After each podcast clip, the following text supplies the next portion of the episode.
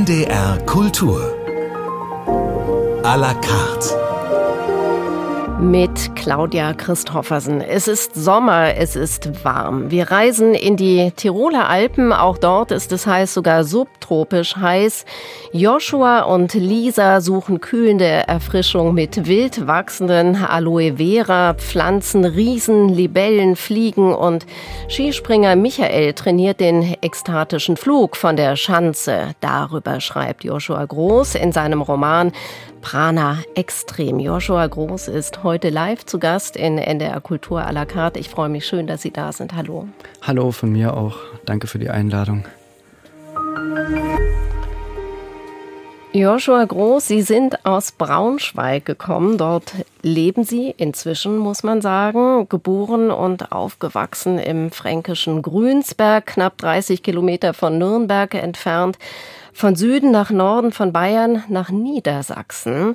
Wie geht es Ihnen damit? Merken Sie einen kulturellen Unterschied? Vermissen Sie Sachen, die Brezen, die ja, Lebkuchen? Tatsächlich, ich vermisse die Brezeln und die Lebkuchen. Das sind, glaube ich, die wichtigsten Dinge, die in Nürnberg erfunden worden sind ähm, oder in, in der Region von Nürnberg.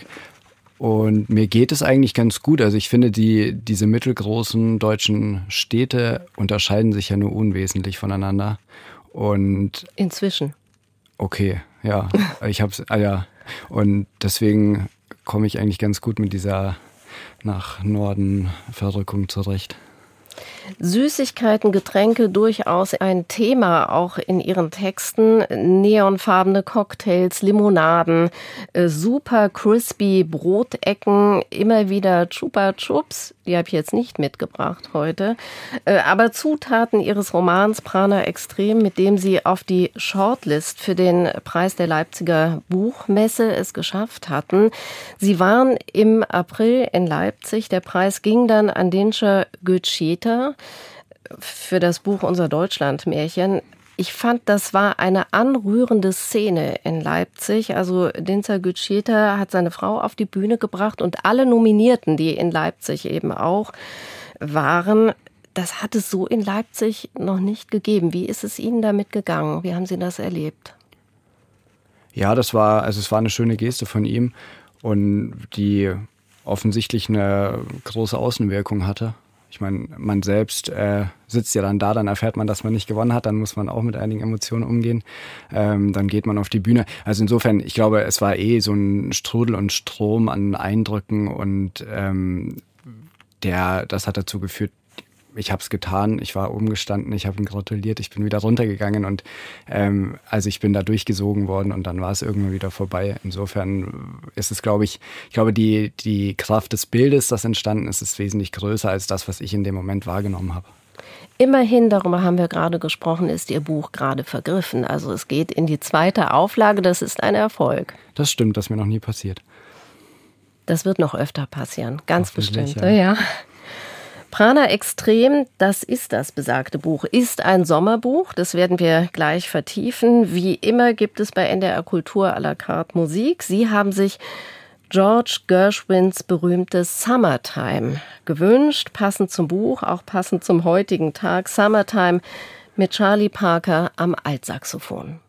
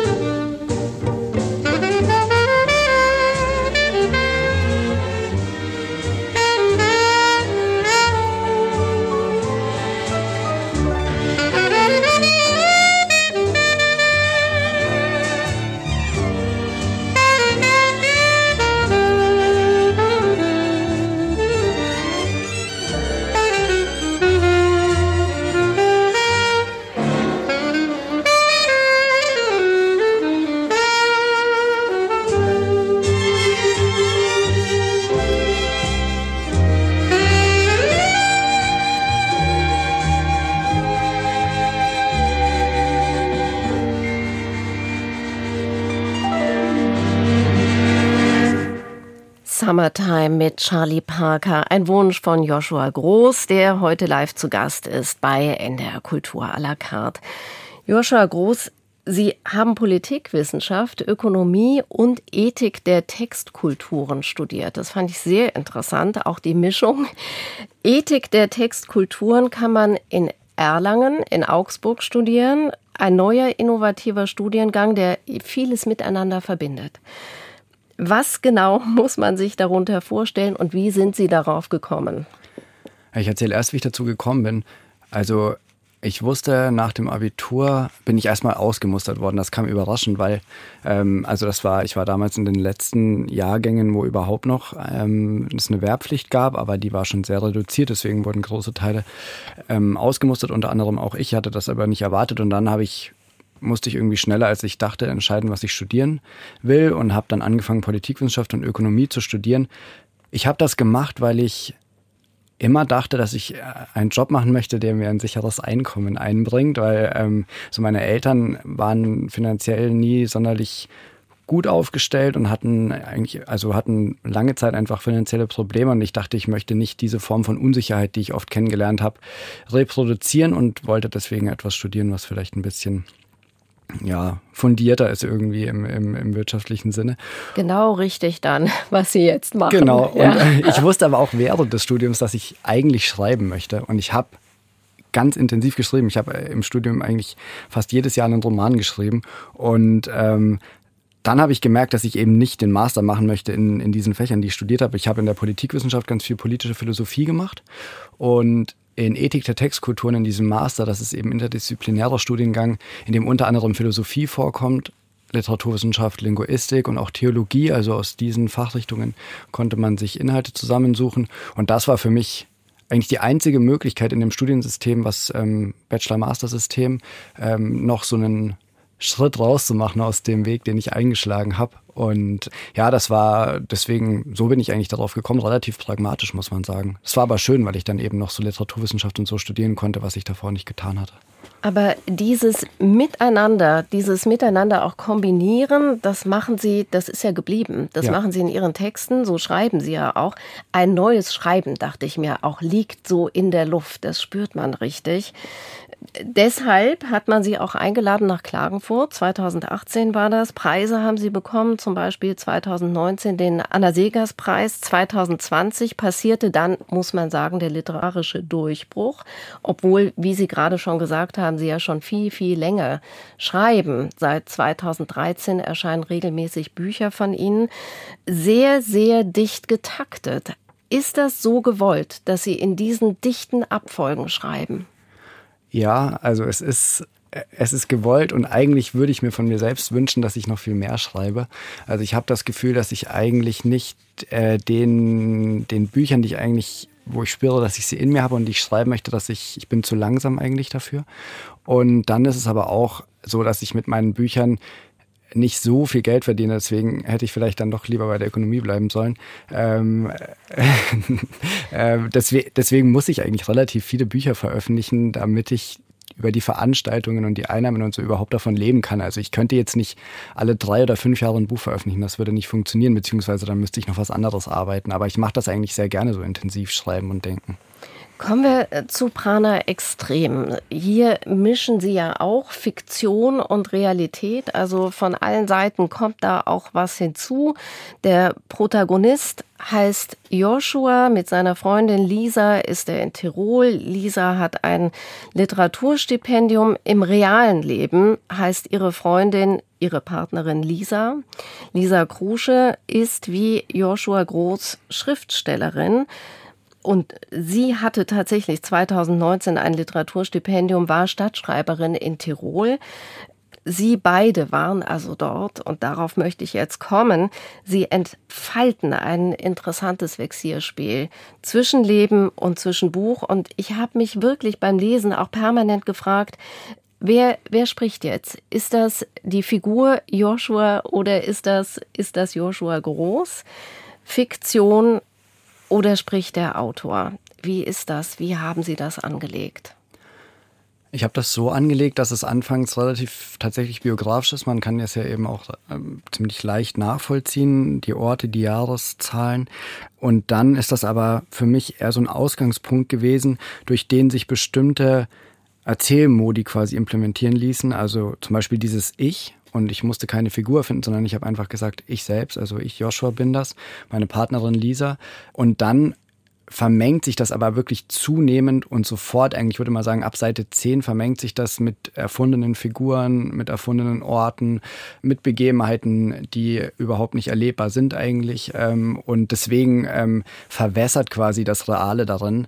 Auf der einen Seite immer stärker, auf der anderen Seite wird dieses Wegdriften aus der Realität auch zunehmend dann zu einer Möglichkeit, habe ich gemerkt, um über mein eigenes Leben, über meine eigene Vergangenheit nachzudenken aus so einer ganz anderen Perspektive, nämlich aus einer, die die Fiktion ermöglicht hat. Das heißt, auf der einen Seite treibt das Reale weg in das Fiktionale, in das Imaginäre und auf der anderen Seite gibt es eine ganz, ganz starke Rückbindung und deswegen ähm, trifft Vixierspiel das, glaube ich, auch ganz gut, weil eben so eine Spannung gehalten wird. Also das ist mir auch beim Schreiben so vorgekommen, dass die gehalten wird. Skispringen in Innsbruck. Dafür ist Innsbruck auch bekannt, berühmt, mit der berühmten Bergiselschanze. Sie waren dort. Also, und diese Schanze, bevor wir darauf kommen, ist ja, hat ja auch mehrere Etappen erlebt. Also 1952 vier Schanzentournee, die erste, dann ein Ort, der eben auch verbunden ist mit Erfolg der aber auch verbunden ist mit vielen, vielen Unglücken, mit tödlichen Unglücken und Massenpanik. Und wenn man auf der Schanze steht, das werden Sie jetzt gleich erzählen, weil Sie dort hochgefahren sind, hat man einen besonderen Blick. Das stimmt, aber jetzt muss ich was äh, gestehen. Ich habe zwar in meinem Buch sehr ausführlich den Blick von der Schanze aus beschrieben, ähm, aber als Lisa und ich dort waren, sind wir, glaube ich, irgendwie um 14.30 Uhr oder so hochgelaufen und dann gab es dort so eine Mittagspause, die bis 16 Uhr gedauert hat und wir wollten nicht diese eineinhalb Stunden warten. Das heißt, ganz oben war ich überhaupt nicht. Und ich habe das dann, ich habe mir dann Videos angeguckt, ganz viele, so auch Image-Videos von der Schanze selbst und von den Betreibergesellschaften und habe dann diesen Ausblick quasi erfunden. Und das ist sogar in dem Buch, also in, in meiner Beschreibung ist das sogar markiert. Also da heißt es dann sogar, dass ich diesen Blick nacherfinde, ähm, weil er so überwältigend ist. Aber das habe ich natürlich nur aber das Überwältigende haben Sie gespürt? Haben Sie diese Aura gespürt? Ja, schon. Ähm, doch, doch schon. Aber Schreiben ist schon auch übertreiben und übersteigern und diese. Das ist das mal, Schöne daran. Ja, und, und eine Form von intensiver Wahrnehmung und poetischer Wahrnehmung ermöglichen, bei der es, glaube ich, nicht immer zwingend wichtig ist, ob ich die Sachen so eins zu eins selbst erlebt habe, sondern genau, ich habe mich der Schanze genähert, ich habe versucht hochzukommen, ich bin nicht hochgekommen und dann habe ich alles versucht, um mir das in der, in der Fantasie und in der Poesie zu erschaffen, wie das hätte sein können. Ich fand es sehr interessant, dass Sie Werner Herzog erwähnen im Buch. Werner Herzog hat einen Dokumentarfilm gemacht, 1974, mit dem auch fast legendären, muss man sagen, Skispringer Walter Steiner. Ihr Skispringer im Buch heißt Michael Stiening. Die große Ekstase des Bildschnitzers Steiner, so heißt dieser Film. Herzog filmt den Skisprung ja in Zeitlupe. Das wird Sie interessiert haben, oder? Habe ich mir gedacht. Genau, ich glaube sogar, dass das damals mit die ersten Super-Zeitlupenkameras waren, die er verwendet hat. Ähm, und dann hat er das ja mit so einer psychedelischen Musik unterlegt. Und die, die Springer, die da gezeigt werden, wie sie in den Himmel eigentlich hineinschießen und hineinfliegen, ähm, ja, die bewegen sich auf so eine sanfte Weise äh, ganz, ganz, ganz, ganz, ganz, ganz langsam in den Himmel hinein. Und es hat was sehr, sehr melancholisches und schwebendes und anrührendes dadurch, ähm, dass diese, dieser Flug, der eigentlich ein oder zwei Sekunden dauert, auf einmal viele Sekunden dauert und dass man nur ganz kleine Ausschnitte daraus sieht und dass er eigentlich nie endet. Ja, das hat mich, äh, das hat mich sehr bewegt beim, beim Schauen. Skisprung ist extrem. Ein extremes außergewöhnliches Talent in der Musikgeschichte ist Johann Sebastian Bach. Sie haben sich die Kunst der Fuge ausgesucht.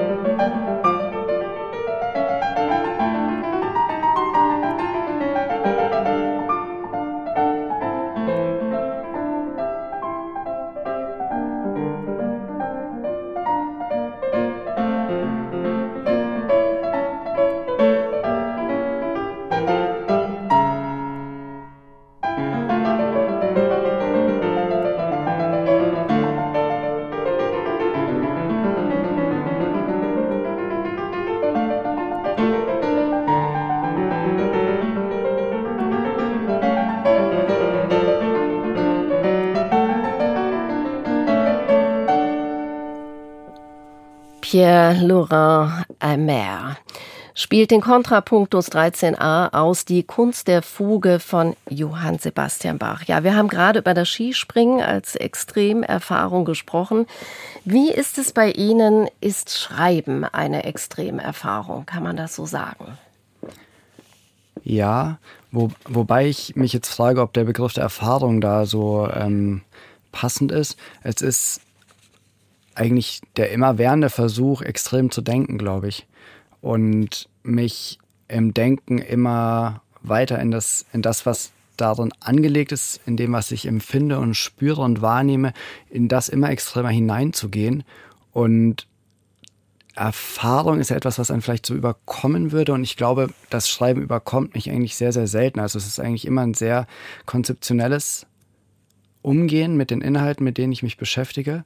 Und ein sehr, hm, ich würde nicht unbedingt sagen kühles, aber doch bewusstes ähm, Überlegen, wie, wie ich Umgebungen schaffen kann, wie ich mit der Sprache umgehen kann, ähm, damit das spürbar wird, was ich spürbar machen möchte.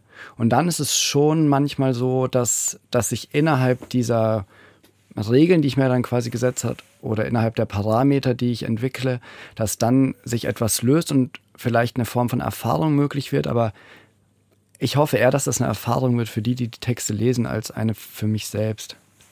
Ab wann merken Sie denn, jetzt haben Sie so viel erlebt oder so viel Material, so viel Stoff zusammen, Daraus könnte eine Geschichte werden. Ich versuche, hm, ich versuche eigentlich so nicht zu denken, glaube ich. Ich glaube, dass die, die, die meisten Sachen, die mich interessieren, übersetzen sich, ob ich es will oder nicht, an irgendwelchen Punkten oder die, sagen wir mal so, sie konzentrieren sich zu irgendwelchen Bildern. Oder ich sehe ein Bild und ich denke mir, darin stecken vielleicht bestimmte Aspekte von Sachen, mit denen ich mich beschäftige zurzeit. Und dann beginne ich mit diesen Bildern zu arbeiten und die in Bezug zu setzen zu anderen Bildern, in denen auch Denken kristallisiert ist. Und wenn ich diese Bilder miteinander in Bezug setze oder diese Empfindungen, diese Atmosphären und Wahrnehmungen, dann entstehen eigentlich von selbst Geschichten und es kommt dann eigentlich nur darauf an, ob ich selbst dem so sehr glaube und nachgebe, dass daraus Geschichten werden. Es tut mir leid, es ist relativ abstrakt, aber ich habe auch das Gefühl, dass es eine abstrakte Arbeit ist. Werner Herzog haben Sie ja gemerkt, das hat Sie angesprochen, das hat Sie beschäftigt, der ja auch das Innenleben beleuchtet, die Psyche eines Skispringers sozusagen. Ein anderer den Sie auch in dem Buch erwähnen, ist Wilhelm Reich. Wilhelm Reich, der Soziologe, Sexualforscher, Psychologe. Der hat das Wort, und das fand ich sehr spannend, Charakterpanzer geprägt und das nehmen Sie auf. Das nehmen Sie auf und verarbeiten das dann noch weiter. Was verstehen Sie unter diesem Wort Charakterpanzer?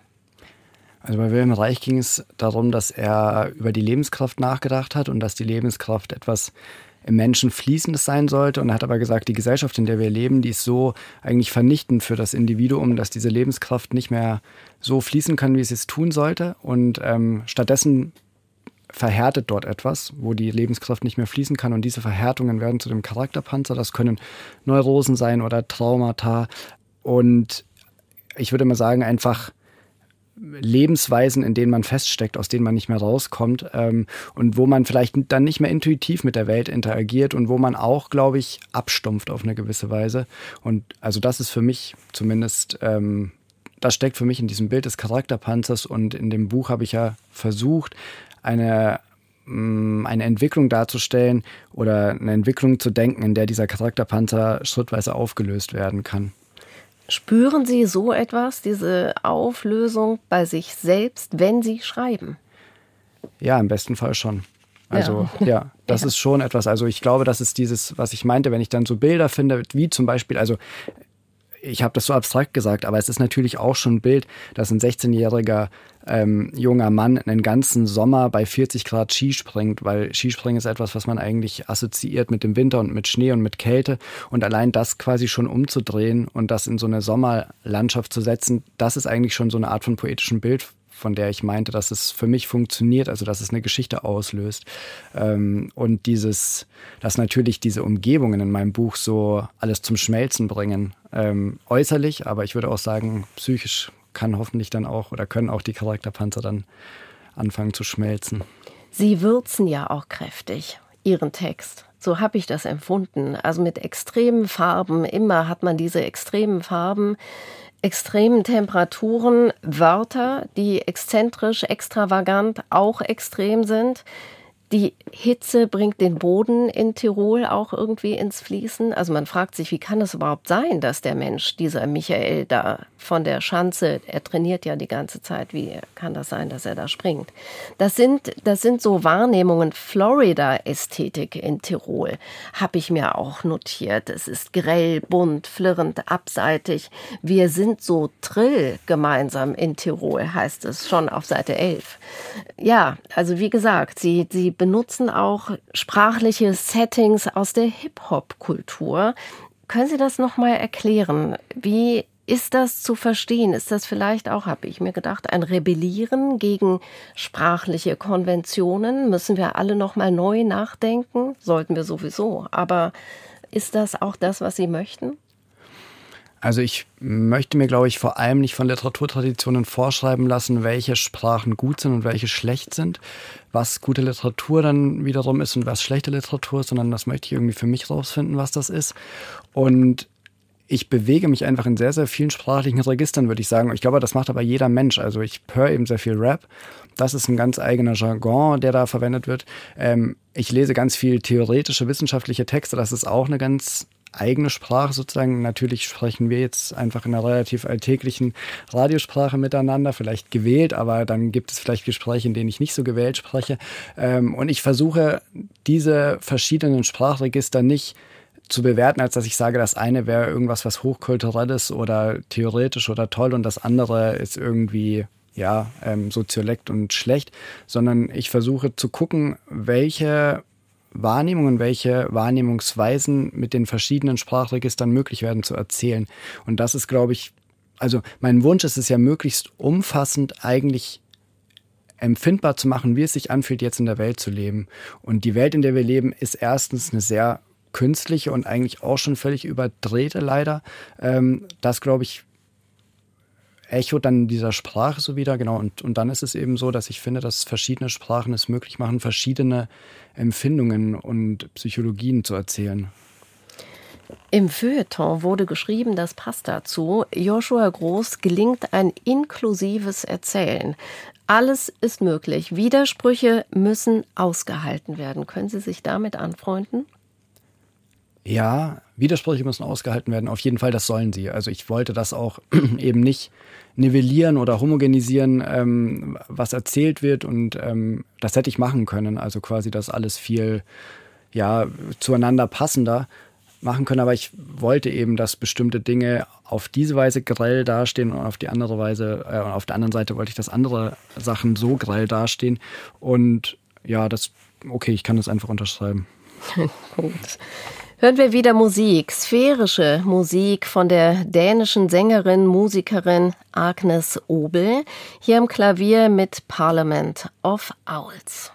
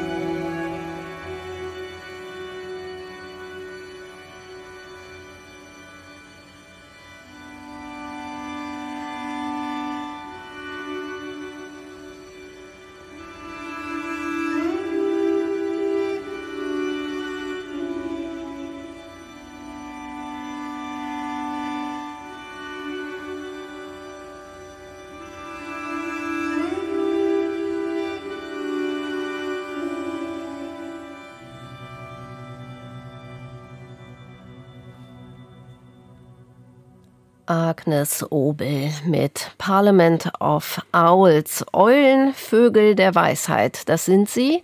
Was verbinden Sie mit dieser Musik oder was verbinden Sie mit Eulen? Mit Eulen verbinde ich eine ganz lustige Geschichte. Ich war, ähm, ich weiß nicht wann, das war ungefähr vor zehn Jahren, war ich einmal in einem Eulenzoo. Da gab es äh, in Bayern so ein älteres Ehepaar. Ich glaube, die machen das jetzt nicht mehr, aber die haben ähm, Eulen aufgenommen, die Krankheiten hatten oder die ähm, deren Flügel gebrochen waren oder so. Und die hatten ries die hatten wahnsinnig viele Eulen, unter anderem auch ganz, ganz junge. Und ähm, ich war in so einem Raum und da waren Eulenbabys, die waren vielleicht so groß wie eine Handfläche. Und wenn man sich denen genähert hat, dann haben die einen immer so angefaucht und sind dann auf einen zu mit den großen Augen. Das, da muss ich sofort dran denken, wenn ich an Eulen denke. Und dieser, dieses Stück, ich finde tatsächlich den, den Titel so toll. Also das Parlament der Eulen, man hat irgendwie das Gefühl, dass irgendetwas anderes sich Gedanken macht vielleicht über uns Menschen. Äh, Finde ich sehr interessant, sehr interessant, auch was Sie sagen. Ich hatte irgendwie gedacht, dass Sie vielleicht den Walter Steiner, den Skispringer, auch noch mal in die Arena werfen, weil der ja einen Spitznamen hat. Der das Vogelmensch, stimmt. der Vogelmensch, fand ich, äh, ja. Stimmt. In Ihrem Buch, weil wir über Eulen jetzt gesprochen haben, ist auch von Riesenlibellen die Rede. Mit Riesenlibellen gehen Sie zurück in die Geschichte. Vor rund 300 Millionen Jahren gab es sie, die wirklich eine Flügelspannbreite auch bis zu 70 Zentimeter hatten, was ja unglaublich ist. Noch so ein Requisit, mit dem sie arbeiten, mit dem sie zurück auch in die Geschichte gehen, ist der besagte, haben wir noch gar nicht gesagt, aber kommt immer wieder vor, Meteorit, der wahnsinnig schwer ist, der irgendwann angesehen wird äh, im Naturhistorischen Museum in Nürnberg, ja. dann schlafen sie ein davor. Also so eine Kraft hat dieses etwas. Ja. Und später wird er ihnen noch, also dem Joshua im Buch, zum Geburtstag geschenkt, was auch eine irre Geschichte ist. Ja, das ist äh, das Schöne an Literatur, weil wenn man tatsächlich vor diesen Meteoriten steht und sich überlegt, dass man den gerne hätte, kann man ein Buch schreiben, in dem man ihn dann auch tatsächlich bekommt. ja, okay. Dieses Zurück in die Vergangenheit, rein in die Gegenwart oder in die Zukunft, ist das auch so eine Vermischung, Zeitkonzepte kollidieren, alles geht durcheinander, aber ja mit Sinn, mit Absicht. Mit Absicht, ja, wir leben ja leider in einer Zeit, in der Zeitkonzepte ganz stark in Verwirrung geraten. Und diese geologische Zeit, also die quasi vielleicht über diesen Meteoriten oder über die Libellen ins Buch kommt, nämlich Zeiträume, die einfach für uns aus unserer menschlichen Wahrnehmung heraus sehr, sehr groß sind, dampfen ja gerade total ein. Und Dinge, von denen man denkt, dass sie über Jahrtausende, über Jahrzehntausende, über Jahrhunderttausende stabil sind, zum Beispiel das Klima, wird innerhalb von einer Generation, zwei Generationen etwas, was total ja, unkontrollierbar wird. Und das ist was, was konzeptuell den Roman ganz stark durchdringt. Also dieses Durcheinandergeraten von Zeiten, von Zeitwahrnehmungen und eben auch von Auswirkungen. Und das ist, also wir Menschen sind es ja, die diese Zeiten in, in, in Aufruhr gebracht haben. Und dann kommt die Farbe Lila. Lila, die sowas ganz Beruhigendes hat. Joshua und Lisa kommt das irgendwann auch alles bizarr und ekstatisch vor, sagen sie vor allem lila. Wie lila kann etwas sein, fragte Lisa extrem lila, sagte ich. Prana schwappte durch uns hindurch. Schließlich meditierten wir uns miteinander hoch in die vierte Dimension und verwandelten uns für immer, heißt es auf Seite 270. Ich habe mich gefragt, was ist das für eine Verwandlung? In was wird sich da verwandelt? Ich würde sagen, die Hoffnung dabei ist zumindest, sich eben in etwas zu verwandeln, was den Charakterpanzer nicht mehr braucht, was keinen Schutz mehr braucht, was keine Abschottung mehr braucht, was keine Abnabelung mehr braucht, sondern äh, was es sich selbst erlaubt, also was sich selbst Menschsein erlaubt als ein Teil in der Welt, der nicht versucht, ähm, übergriffig zu werden, sondern der aufgeht in, den, in, in der Vielfalt von dem, was die Welt ist. Das, glaube ich, ist der Wunsch dabei. James Turrell hat das auch alles in ein Gefäß gegossen. Äh, Lichtkünstler, der Ausstellung gemacht hat. 2009 übrigens in im Sendegebiet sozusagen in Wolfsburg, ganz groß. Ähm es gibt auch hier im Sprengelmuseum einen Raum. Da gibt es eine ganz tolle James Turrell-Arbeit. Kann ich empfehlen. Hannover Sprengelmuseum.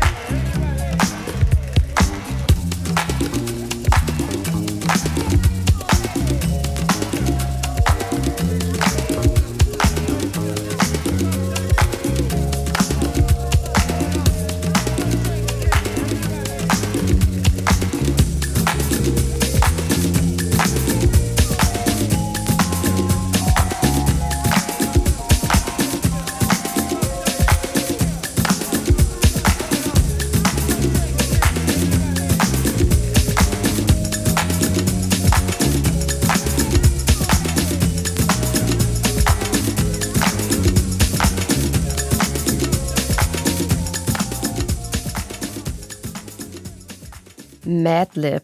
Remixed Mystic Bounce von Ronnie Foster. Ja, Joshua Groß, Musik, die Ihnen gefällt, weil da bereits vorgefertigtes neu gebastelt wird und Neues entsteht oder was gefällt Ihnen daran? Mm, nee, ich glaube, bei Musik bin ich intuitiver. Also das trifft mich ganz anders als Literatur. Ich glaube, bei Literatur gucke ich, habe ich irgendwie zwangsweise so einen ganz ähm, technischen Blick auch. Und es passiert selten, aber das sind eigentlich dann die schönsten Leseerlebnisse, wenn Bücher mich so überrumpeln oder so reinziehen, dass ich dieses, ich sag mal, technische Lesen wieder vergessen kann.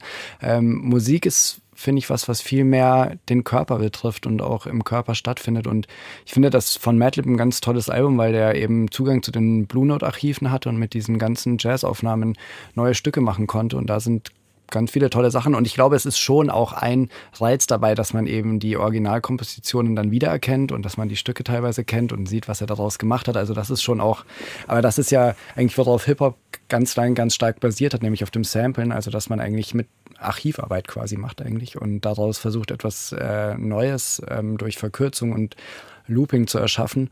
Und ja, ich glaube, also ich muss sagen, dass ich das in der Musik gut finde. Ich, ich bin immer mehr tendiere ich dazu, in der Literatur zu sagen, dass mir dieser postmoderne Ansatz eigentlich gar nicht mehr viel gibt. Also quasi, dass dieses ähm, so dieses gekonnte Anspielen von Dingen, die schon tradiert sind und die schon da sind und von denen wir alle wissen, aha, jetzt beschäftigt er sich damit oder jetzt spielt er darauf an oder so, ähm, dass ich das eigentlich immer uninteressanter finde, weil ich habe immer mehr das Gefühl, dass das eigentlich dass ich finde, es gibt irgendwie wichtigere Dinge, als zu zeigen, was man alles gelesen hat und was man alles kennt.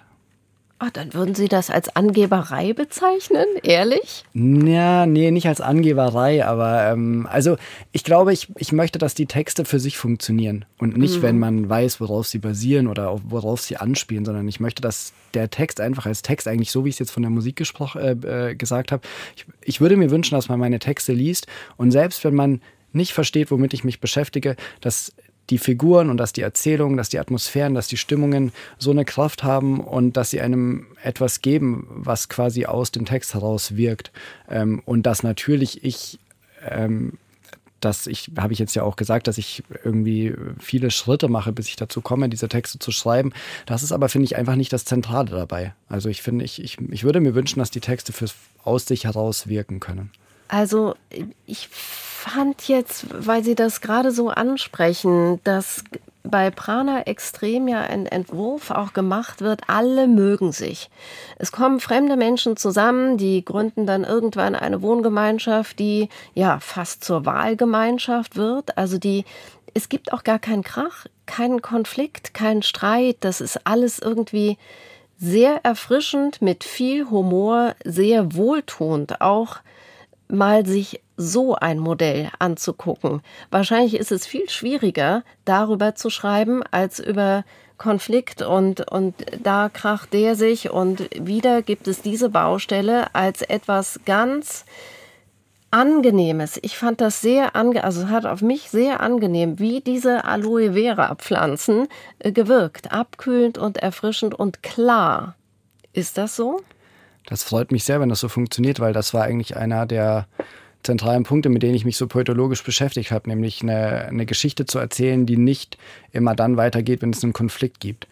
Oder wenn irgendeine Figur Streit hat mit einer anderen oder wenn eine eine andere ja, abwertet oder sowas und dann gibt es wieder etwas, worüber man nachdenken muss, sondern ich wollte die Welt als Ganzes und ich finde, die Welt ist auch, also das ist, glaube ich, was, was mich auch sehr beschäftigt, dass diese, sagen wir jetzt mal, privaten Dramen, die man eigentlich von denen man oft denkt, dass sie so gewichtig sind, dass sie eigentlich im, in der Welt, in der wir leben, nicht wirklich gewichtig sind. Und ich wollte mich, ich wollte gucken, ob es möglich ist, von den Beziehungen, die stattfinden zwischen den Figuren, so zu erzählen, dass sie zwar Raum einnehmen, aber dass nicht deren, ja, sagen wir mal, das Hineinsteigern in die Tragik oder in den Streit das ist, was quasi die, die Wahrnehmung ähm, erfordert, sondern dass die Figuren sich auf die Welt einlassen können. Joshua Groß, wir kommen so ein bisschen in die Schlusskurve, aber ich möchte vorher, bevor wir die letzte Musik auch hören, noch mal fragen. Sie sind jetzt aus Braunschweig gekommen, waren vorher aber äh, von April bis Anfang Juni in Venedig als Stipendiat am Deutschen Studienzentrum Venedig. Gut zwei Monate intensiver Alltag in einer wunderschönen Stadt. Für viele ist das so, die Vorstellung blaues Meer, Gondeln und überhaupt die Lagune. Wie ist es Ihnen dort gegangen? Haben Sie sich wohlgefühlt? Und mir ist es ganz verschieden ergangen. Ähm, also ich hatte ganz viele Wochen, wo es hauptsächlich geregnet hat. Das war für die Stadt, äh, also das war, um jetzt die Stadt so zu erkunden, ähm, nicht so das beste Wetter. Gleichzeitig war es dann auch oft an, an Orten, also an, sage ich jetzt mal, touristisch geprägten Orten viel ruhiger als sonst, weil die Leute keine Lust hatten, im Regen rauszugehen. Das heißt, wenn man sich dann doch in den Regen gewagt hat, konnte man auch eine andere Stille und so wahrnehmen. Ich finde, Venedig ist echt auch eine sehr extreme Stadt, also eine völlig überlaufene Stadt, eine Stadt, die ähm, politisch irgendwie äh, versucht, quasi eigentlich wie so die Einheimischen aus der Stadt hinauszudrängen und ähm, sie selbst zu musealisieren, was ich total eigenartig finde, also selbst dann als so ein Museumsbesucher dort rund zu wandeln. Und Gleichzeitig ist es natürlich wirklich oft sehr überwältigend und ähm, es hat auch eine Schönheit. Ich finde, das ist eine wirklich perfide Schönheit, mit der ich noch nicht so genau weiß, wie ich mit umgehen soll. Ähm, es gab so eine Situation, wo jemand so sich darüber gefreut hat, dass so ein, ein wissenschaftlicher Test mit einer Brücke gemacht worden ist, die im weiß ich nicht, wann sie erbaut worden ist, auf jeden Fall, äh, die eben quasi eine, eine Rundbogenkonstruktion ist, wo die Steine aufeinander, also die Steine quasi in Spannung versetzt werden und es keinen keinen Träger gibt. Und es wurde eben jetzt wohl herausgefunden, dass diese Brücke noch 500 Jahre lang halten wird, mindestens, und auch verwendet werden kann. Und gleichzeitig gibt es ganz viele wissenschaftliche Studien, die sagen, in 100 Jahren wird Venedig einfach von Menschen nicht mehr belebt werden können, genutzt werden können. Und ähm, das ist was, was, glaube ich, für mich dieses Dilemma so gut auf den Punkt bringt, nämlich, dass man auf der einen Seite hat man diese Stadt, wo Menschen wirklich äh, faszinierendste Dinge getan haben und was quasi jetzt sagen wir mal in Ingenieurskunst oder Architekturkunst ähm, und auch in Kunst, Kunst irgendwie einfach ein Sammelsurium an, an den tollsten Dingen ist und gleichzeitig sind wir im Kollektiv als Menschen nicht in der Lage, ähm, diese Orte so zu nutzen, sondern wir übernutzen sie so sehr, dass wir dann halt quasi, dass die Brücken uns, also dass die Brücken zwar überleben werden, aber die Städte nicht. Das ist irgendwie seltsam. Wie haben Sie dort gelebt? Hatten Sie, sind Sie morgens früh aufgestanden? Haben Sie geschrieben? Haben Sie, was haben Sie gemacht dort? Ja, also ich habe schon viel geschrieben. Ich bin ganz viel rumgelaufen. Das mache ich eigentlich immer, wenn ich in, in anderen Städten bin oder in anderen an anderen Orten, dass ich hauptsächlich laufe und fast also ganz wenig Nahverkehr nutze. Und dann, als mir es aber in dieser, sagen wir mal, auf der Hauptinsel zu viel wurde, habe ich dann doch oft das Boot genutzt, um nämlich auf den Lido zu fahren. Ähm, das kam mir irgendwie ein bisschen lebensechter vor. Dort fahren ja auch zum Beispiel Autos. Dort äh, habe ich das Gefühl, dass doch noch mehr Einheimische waren und irgendwie eine andere Form von Leben stattgefunden hat. Und was ich dann zum Beispiel gemacht habe, ich war oft in so einem, ähm, in so einer Spielhalle, also wo quasi so, ähm, also nicht äh, keine, keine, keine Wettspielhalle, sondern eine, eine Halle, in der so Spielautomaten versammelt waren, also wo man zum Beispiel flippern konnte oder ähm, irgendwelche Computerspiele quasi machen, so ältere, ähm, wo man sich, wo man sein Geld einfach gegen Coins eingelöst hat und dann habe ich immer geflippert. Das ist auch ganz wichtig für Sie, immer dieses Spiel, ne? ja. dieses Spielen und was träumen Sie oder was erhoffen Sie sich, wenn Sie spielen oder was bringt das bei Ihnen? Ich mag, dass man sich auf eine Sache wirklich konzentrieren muss wenn man versucht, einfach den Flipper-Rekord aufzustellen und sich dann auch oft ärgert, weil man es natürlich nicht schafft, weil wahrscheinlich irgendwelche Leute stundenlang davor schon gestanden sind und irgendwelche unerreichbaren Rekorde aufgestellt haben. Aber ähm, ich finde, das bündelt die Konzentration so stark, weil es eine körperliche Konzentration ist. Eine letzte Musik haben wir. Nicht aus Italien, nicht aus Venedig, aus Griechenland. Nomad von Stella. Fühlen Sie sich manchmal auch wie ein Nomade? Also zumindest im Moment sind Sie ja durchaus hier und da auf Reisen. Mhm. Also äh, nee, ich glaube, ich bin schon stabil in Braunschweig, beziehungsweise ich äh, weiß, dass das mein Zuhause ist, also womit ich jetzt nicht die Stadt meine, sondern die Wohnung und das Leben dort. Und ich weiß, dass ich immer wieder da zurück hin, also zurückkehre und von dort aus losgehe. Deswegen bin ich, glaube ich, eher ein Reisender als ein Nomade.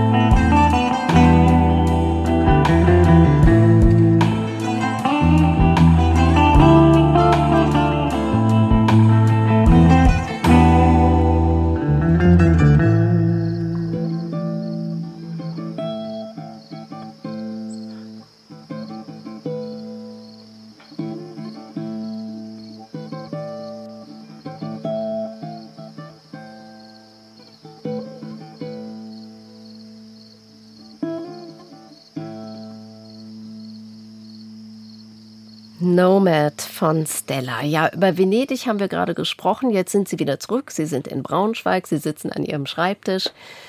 Gibt es etwas Neues? Natürlich, denke ich. Worauf dürfen wir uns freuen? Mögen Sie darüber schon sprechen? Ja, also ich muss sagen, gerade, also vor einem Monat ungefähr, kam bei Starfruit Publications so ein kleines 80-seitiges Büchlein raus. Kiwano Tiger heißt das. Das habe ich mit einem Maler gemacht, Sebastian Tröger. Das ist so eine ich sag mal, das ist ein Science-Fiction-Märchen, in dem verschiedene Tiger in einem Raumschiff durchs All fliegen. Ähm, und jetzt gerade, also ich arbeite schon ganz lange an einem, an einem neuen Roman. Ich hoffe, dass er vielleicht im Herbst 2024 erscheinen kann. Mal gucken. Also ich habe mir eigentlich vorgenommen, dieses Jahr damit fertig zu werden, also bis Ende des Jahres. Ich hoffe, dass mir das gelingt. Wäre ja so Ihr Rhythmus, ne? Genau, es wäre irgendwie auch notwendig. Ja. Ach, Joshua Groß, unsere Sendung geht zu Ende. Ich danke Ihnen für Ihren Besuch und für das Gespräch. War sehr schön. Ja, ich fand es auch sehr schön. Vielen Dank. Das war NDR Kultur à la carte mit Joshua Groß. Prana Extrem, sein jüngstes Buch, ist im Verlag Mattes und Seitz erschienen und die Sendung können Sie wie immer auch auf unserer Seite online hören oder in der NDR Kultur App. Hier verabschiedet sich Claudia Christoffersen.